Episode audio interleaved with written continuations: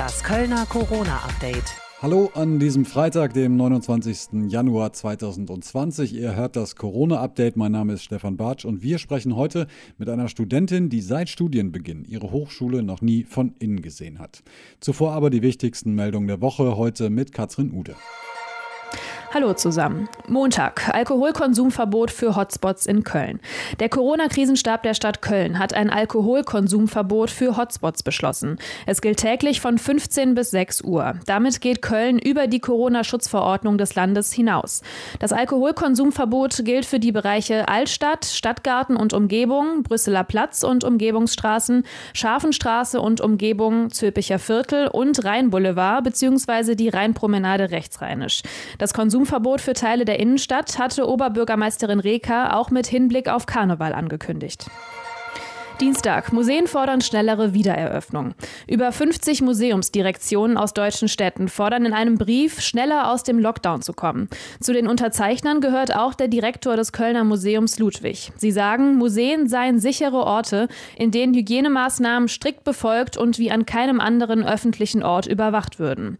Der Brief richtet sich an die Kulturverantwortlichen von Bund und Ländern. Darin schreiben die Direktoren, die meisten Museen hätten eine ausgefeilte Klimatechnik und Raumkapazitäten Möglichkeiten, sodass die Bewegung der Besucherinnen und Besucher gesteuert werden könne. Die Museen könnten für den Hunger auf Kultur ein Angebot machen, ohne die gesellschaftliche Solidarität in Frage zu stellen. Ihre Sorge gelte der Eindämmung der Pandemie, aber auch einem der Verlauf des Virus angepassten Wiedereröffnung der Museen. Mittwoch. Ärztlicher Bereitschaftsdienst ist überlastet. Viele Kölnerinnen und Kölner über 80 Jahre versuchen seit Montag vergeblich einen Termin zur Corona-Impfung zu machen. Sowohl die Telefonleitungen als auch die Server der Internetseite des ärztlichen Bereitschaftsdienstes waren teilweise komplett überlastet. Ein weiterer Knackpunkt sei die zu geringe verfügbare Menge an Impfstoff. Deshalb könne man nicht so viele Termine machen, wie eigentlich möglich wären, sagte uns der Kölner Impfarzt Jürgen Zastro. Wir haben bisher 4500 100 Dosen avisiert bekommen pro Woche für die Stadt Köln. Das ist ein Fünftel von dem, was wir hier verimpfen könnten. Und dass es viel zu wenig Impfstoff gibt, ist nun bekannt und das ist auch sehr bedauerlich. Wir können natürlich nur die Termine vergeben, die durch Impfstofflieferzusagen auch abgesichert sind. Wer sich impfen lassen wolle, bekomme auch einen Termin. Es sei aber nicht möglich, alle Menschen gleichzeitig zu impfen. Spielbetrieb vor Publikum bis März ausgesetzt. Die städtischen Bühnen in Köln werden auch weiter ohne Zuschauende auskommen müssen. Der Spielbetrieb vor Publikum sei vorerst bis Ende März ausgesetzt, teilte die Stadt mit. Die Pandemie und die erforderlichen Planungen ließen eine frühere Öffnung nicht zu. Donnerstag. Corona-Mutationen breiten sich weiter aus. Die Mutationen des Coronavirus breiten sich auch in Köln weiter aus. Wie die Stadt mitteilt, sind bisher 30 Fälle der deutlich ansteckenderen Variante aus England und neun Fälle der südafrikanischen Mutationen in den Laboren in Köln nachgewiesen worden. Und die Ausbreitung scheint sich auch zu beschleunigen. Von Freitag bis Dienstag seien drei neue Fälle nachgewiesen worden. Von Dienstag auf Mittwoch waren es dann 14 neue. Schulpsychologischer Dienst richtet Hilfe-Hotlines ein. Der Schulpsychologische Dienst der Stadt Köln bietet Familien mit Problemen beim Homeschooling Unterstützung an. Am Donnerstag, Freitag und auch Montag können Sie sich über die Hotlines Rat holen und auch Fragen rund um die Zeugnisvergabe klären. Die Hotlines sind unter der 0221 221 29001 oder 0221 221 29002 zu erreichen. Die telefonischen Sprechstunden sind jeweils zwischen 9 Uhr und 17 Uhr. Die Stadt weist darauf hin, dass die Sprechstunden auch für Lehrerinnen und Lehrer und die Schulleitungen offen sind. Alle Anrufe werden vertraulich behandelt. Freitag. Expertenkommission berät über schärfere Maßnahmen. Seit Donnerstag sind zwölf Kölnerinnen und Kölner an oder mit Corona gestorben. Auch wenn die Sieben-Tage-Inzidenz bei uns weiter leicht sinkt auf aktuell 72, bleibt die Lage auf den Kölner Intensivstationen weiter angespannt. Nur knapp sechs Prozent der Intensivbetten sind aktuell nicht belegt. Seit dem Vormittag kommt der Krisenstab wieder zusammen. Auch trifft sich zum ersten Mal eine neue Expertenkommission. Sie will besprechen, ob wegen der Ausbreitung der mutierten Version des Coronavirus schärfere Maßnahmen notwendig sind. Und soweit die wichtigsten Meldungen der Woche bis Freitag 16 Uhr im Überblick mit Katrin Ude. Der Studierendenalltag hat sich durch die Corona-Pandemie stark verändert. Die Unis und Fachhochschulen bauen auf Online-Lehrveranstaltungen, Hörsäle und Seminarräume. Alles bleibt dicht. Fast glücklich können sich diejenigen schätzen, die schon vor Corona studiert haben und wenigstens den Studienalltag und ihre Mitstudierenden kennen. Für die Kölnerin Alex Bette gilt das nicht. Sie hat mitten in der ersten Welle mit ihrem Studium angefangen und mit ihr spreche ich jetzt. Hallo Alex, grüß dich. Hi, schön, dass ich hier sein kann. Alex, du hast dir den ungünstigsten Zeitpunkt wahrscheinlich für den Anfang eines Studiums ausgesucht. Erzähl mal, wie war die erste Zeit? Ja, ich ähm, wollte im Sommersemester, also April 2020, äh, anfangen und ähm, war noch am Arbeiten und habe schon meine Arbeit so gesagt, ja komm, ich glaube, ähm, ich kann noch länger hier arbeiten, weil mein Studium wird wahrscheinlich jetzt erstmal wegen Corona nicht stattfinden. Und genau in dem Moment habe ich auch eine E-Mail bekommen, äh, ja, wir ziehen das Ganze digital auf.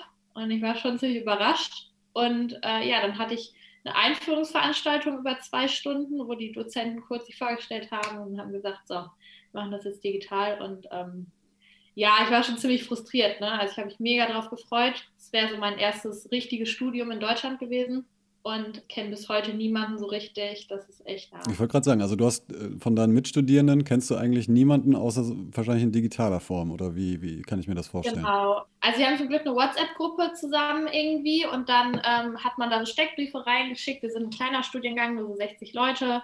Und dann hat man so ein bisschen gesehen, okay, die Leute passen zu mir. Da habe ich auch äh, mich dann mit einer getroffen schon persönlich. Aber sonst kenne ich alle anderen nur digital, ja. Jetzt ist das schon fast ein Jahr. Corona ähm, jährt sich demnächst. Wie ist das so? Was hat das mit dir gemacht, diese ganze Zeit? Ich würde sagen, jetzt ist so der Höhepunkt der Frustration irgendwie erreicht, weil man irgendwie sich so denkt, ich möchte jetzt langsam mal auch irgendwie zurück ins Leben, wie es eigentlich jedem geht. Aber ähm, ich merke das jetzt auch gerade in der Klausurenphase. Mir fehlt es total, mit Leuten lernen zu können, sich darauf vorbereiten zu können. Und irgendwie ist es auch so, dass man sich so denkt, ich mache was und ich studiere, aber eigentlich, was das Studentenleben ist, und zwar dieses Freiheit und Jugend und so, es ist halt überhaupt nicht da. Ich fühle mich halt irgendwie jetzt schon wie so ein einsamer Rentner. Ne? Also es ist irgendwie ein bisschen traurig. Wie läuft es rein, also so was das Lernen angeht? Wie, wie, wie kannst du lernen? Wie liefen deine ersten Klausuren jetzt in diesem, diesem Jahr? Also ich würde schon sagen, ich habe bestanden, ich hoffe mal. Aber es war zum Beispiel jetzt auch bei meiner Klausur so, dass die ähm, Dozenten das Abgabe, die Abgabezeit ein bisschen zu früh eingestellt hatten und dann die Klausur auf einmal 20 Minuten vor offiziellem Ende abgegeben wurde bei allen. Das sind halt so technische Sachen, die passieren dann durch das digitale Klausurenschreiben und das ist natürlich richtig blöd, weil man dann auf einmal sich so denkt, ja okay, ich dachte, ich hatte noch 20 Minuten, die Hälfte der also die Hälfte von uns hatte die Klausur noch nicht fertig geschrieben. Und deswegen ist es schon frustrierend und allgemein sich zu motivieren ist halt auch blöd. Du sitzt halt jeden Tag alleine zu Hause, weil du darfst ja auch niemanden sehen. Hm. Ähm, und per Zoom ist es halt auch echt nicht das Gleiche, das wissen wir alle. Wie kann ich mir so eine digitale Klausur vorstellen? Also wenn du zu Hause sitzt, ich meine, du kannst auch locker einen zweiten Rechner aufklappen und dir irgendwelche Lösungen oder sowas raussuchen, jetzt nur mal so ins Blaue gedacht. Ja, also klar, das ist auch so, aber die Klausuren werden halt auch angepasst. Ne? Also es sind ganz viele Verständnisfragen du kannst deine Notizen haben bei der einen oder anderen Klausur, aber die haben die Klausuren so angepasst, dass dir das vielleicht minimal weiterhilft, aber auch äh, nicht wirklich dann anders ist, als wenn du es in Präsenz schreiben würdest. Jetzt gibt es ja auch äh, durchaus Praxisteile, auch, auch selbst bei euch in, im Online-Redaktionsbereich äh, äh, muss man mal raus, da muss man mal Interviews führen, Reportagen schreiben. Wie läuft das denn gerade aktuell? Ja, auch online natürlich. Ähm, also wir hatten auch tatsächlich so eine ähm, Berufsfelderkundungswoche, die, die war auch online, was wir alle super schade fanden. Wir konnten keine Redaktion besuchen oder so. Aber ich merke das auch bei Freundinnen, gerade die, die Medizin studieren, die haben seit Monaten, haben wir keinen toten Körper gesehen, die haben seit Monaten nicht irgendwie einen Katheter gelegt oder was auch immer. Und das sind ja so Sachen, die, die musst du lernen, weil das ist dein Beruf. Und ich finde das einfach total krass. Ich habe mit einer Freundin darüber gesprochen und sie meinte, dass sie schon echt denkt, dass sie ähm, ein schlechterer Arzt aufgrund dessen wird. Und so eine Aussage schockt einen ja damit doch schon. Glaubst du das auch, dass deine Ausbildung schlechter ausfallen wird als die ähm, der, der normalen, in Anführungszeichen? Mm, ich glaube, unser Studiengang das, kann das ganz gut abfangen. Aber ich werde auf jeden Fall anders ausgebildet. Und die praktischen Fertigkeiten, die werde ich erst im Beruf irgendwie entwickeln müssen dann. Das auf jeden Fall. Du hast es schon so ein bisschen ge gesagt. Also dir fehlen natürlich A, deine Mitstudierenden, dir fehlt diese ganze Atmosphäre. Ne? Da geht es ja auch ein bisschen um persönliche Weiterentwicklung. Ja. Würdest du sagen, diese, dieses, kann dieses Homeschooling in Anführungszeichen, Homestudying oder wie auch immer, ist das ein Modell, was man zum Teil übernehmen könnte? Oder sagst du, das funktioniert null? Also ich habe mit ganz vielen von meinen Freunden da schon drüber gesprochen, weil da die, sich die Meinungen total äh, auseinandergehen. Natürlich ist das eine Sache, finde ich, wo es jetzt auch Zeit ist für die Unis mal darüber nachzudenken, das ein bisschen mehr zu machen. Also ich habe Freundinnen, da gibt es immer noch Dozenten, die machen auch die Online-Vorlesung mit Overhead-Projektoren. Also es ist halt schon einfach krass, dass immer noch nicht äh, Dozenten da angekommen sind, überhaupt Inhalte online irgendwie anzubieten. Äh, deswegen, von dem her ist es, glaube ich, richtig gut, dass und Vorlesungen aufgezeichnet werden, dass man vielleicht auch teilweise mal zu Hause bleiben kann. Gerade für die, die sowieso pendeln, ist es halt super praktisch. Aber mit allen, mit denen ich gesprochen habe, die wollen entweder Präsenzlehre oder irgendwie so ein Hybridsystem. Also keiner findet 100% Homeschooling oder 100% äh, zu Hause studieren gut. Du studierst an der TH Köln. Welche Unterstützung hast du seitens der, der Hochschule bekommen? Ähm, keine. Also ich würde sagen, die Unterstützung ist, dass das Studium überhaupt angeboten wurde. Das ist ja auch, die haben das ja auch sehr schnell aus dem Boden gestampft. Aber klar, es gibt Sachen wie Überbrückungshilfe, aber die kommt ja vom Staat, die kommt nicht von der TH. Ich finde, also ich studiere Online-Redaktion, das heißt, mein Studium ist schon sehr digital. Ähm, die haben sich da auch viel Mühe gegeben und trotzdem habe ich das Gefühl, und das muss ich leider so sagen, auch im Namen von vielen anderen Studenten, dass halt, ich glaube, die Dozenten nicht wirklich einschätzen können, wie viel selbstorganisatorischen Kram wir noch haben. Mhm. Also die ganzen Sachen runterladen, sich die ganzen Skripte angucken und so und das alles alleine zu Hause am eigenen Schreibtisch zu machen, ich glaube, das wird schon unterschätzt. Also das Pensum ist hoch, mhm. auf jeden Fall. Neben dieser Lernsituation, du hast ja schon gesagt, die nicht, die nicht sonderlich toll ist, du hast schon vorhin so kurz angemerkt, das Thema Überbrückungshilfe. Normalerweise Studierende, die jetzt gerade anfangen, die arbeiten irgendwie in der Viertelskneipe oder sowas am, am Tresen, um sich irgendwie über Wasser zu halten. Wie machst du das rein finanziell? Also ich werde zum Glück von meinen Eltern unterstützt, aber ich hatte auch ja ähm, Anfang von Corona hatte ich ja eigentlich einen Job, den hätte ich auch als Werkstudent weitergemacht. Die konnten mich aber wegen Corona dann erstmal nicht weiter beschäftigen. Ich habe auch die Corona-Überbrückungshilfe tatsächlich beantragt, weil ähm, ich zwar unterstützt werde, aber ich trotzdem so gedacht habe, ich habe aufgrund Corona trotzdem meinen Job verloren und das Geld fehlt mir irgendwie doch. Habe aber gemerkt, dass es schon echt sehr, sehr hohe Anforderungen waren und habe die halt auch nicht bekommen dann im Endeffekt. Aber klar, ich bin froh, dass meine Eltern mich unterstützen, aber die machen halt auch das Nötigste. Es ist jetzt nicht so, dass ich hier ähm, High Life irgendwie schmeißen kann. Mhm. Ja gut, wo soll man noch hingehen? Ne? Also, ich wollte gerade sagen, High Life ist eh schwierig gerade. Also so neben, dein, neben deinen persönlichen Wünschen für die Zukunft, hast du so einen Wunsch, was speziell die, die Hochschulen angeht, dieses, dieses Hochschulsystem jetzt gerade aktuell? Oder? Ja, dass die äh, vor allen Dingen daraus lernen, dass ähm, digital immer schlecht sein muss, dass es auch viel hilft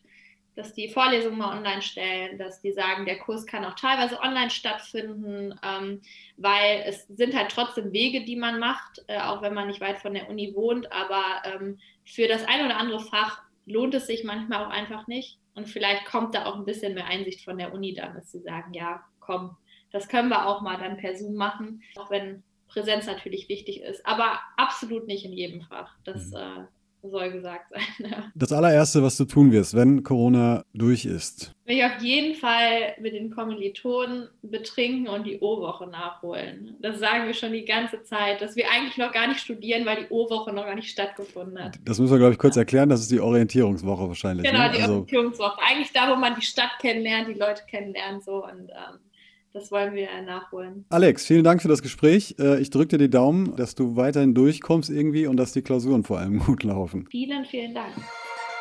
Und ich wünsche euch jetzt ein schönes Wochenende. Wir hören uns in der kommenden Woche wieder. Wenn ihr auch mal gerne mit uns über eure Situation sprechen wollt, dann schreibt uns einfach eine E-Mail an podcast.radioköln.de und alle Infos zu Corona, die gibt es natürlich auch jederzeit online auf radioköln.de. Das Kölner Corona-Update.